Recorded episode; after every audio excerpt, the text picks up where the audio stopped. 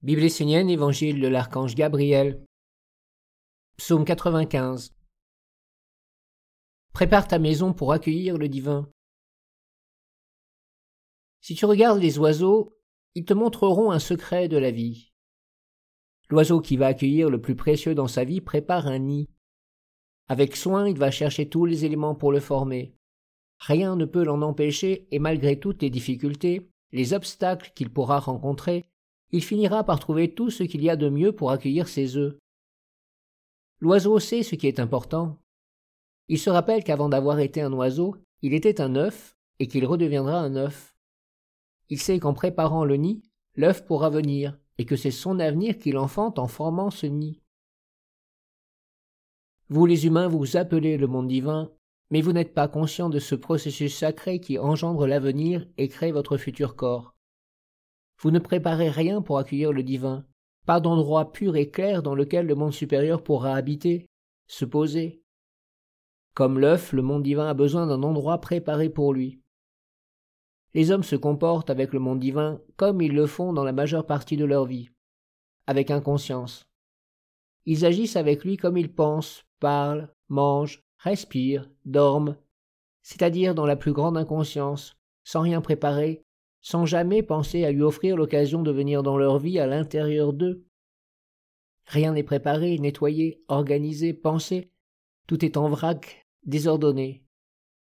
Alors la lumière ne peut pas venir, même si elle est appelée avec sincérité. Cela ne veut pas dire que la lumière ne veut pas aider les hommes, mais que ceci ne lui offre aucune condition pour se manifester. Les hommes sont devenus des êtres grossiers, incapables de capter les subtilités essentielles de la vie qui font qu'un minimum de respect permet de prendre en compte les besoins d'un monde supérieur.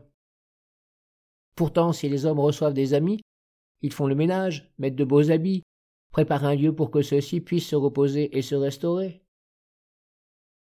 Les hommes sont toujours dans les apparences extérieures. Ils imitent les apparences de la lumière dans leurs gestes, leurs vêtements, leurs paroles, leurs visages, leurs yeux. Ils sont habitués à se maquiller, à faire semblant, ils pensent que l'on ne voit pas réellement l'intérieur et que l'on peut donc le laisser à l'abandon. Le monde divin ne viendra jamais dans une illusion. C'est pourquoi, à chaque fois que vous appelez ce qui est supérieur, préparez un endroit qui soit le plus accueillant possible, qu'il soit purifié, clarifié, et qu'il n'y ait rien en lui de repoussant, qu'il n'y ait pas de mauvaise odeur ni de désordre. Rappelez-vous, le monde divin aime ce qui est vrai, réel et pur. Il voit l'intérieur de l'homme, son intention, sa conscience.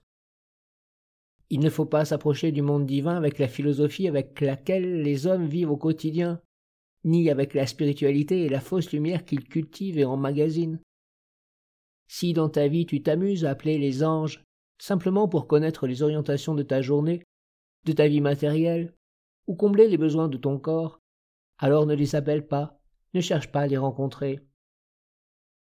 Un ange est beaucoup plus grand que toi et tes petites préoccupations mortelles.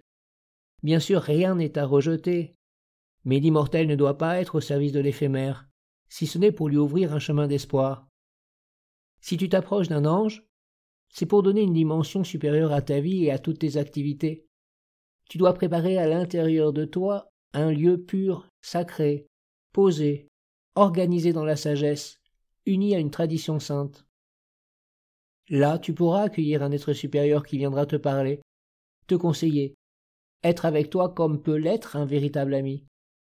Tu dois être capable d'accepter le monde des anges, de t'incliner devant lui en lui ayant préparé une terre pour qu'il puisse se poser en toi et te parler, t'enseigner dans la pureté et la vérité.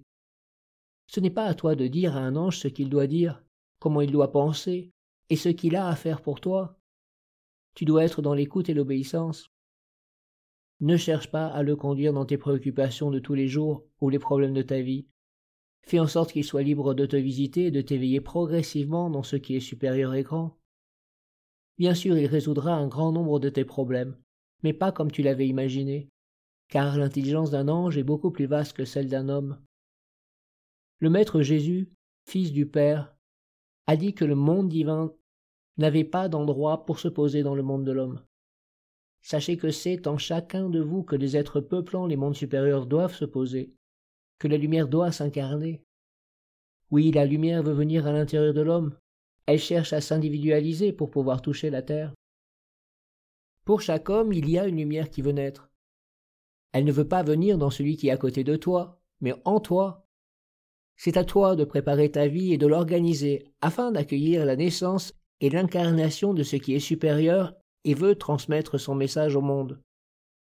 Si un oiseau sait prendre sa vie en main en appelant son futur dans son présent, pourquoi vous, les hommes, ne le savez-vous pas? Pourquoi le monde divin n'a-t-il pas d'endroit pour se poser à l'intérieur de l'homme afin de toucher la terre?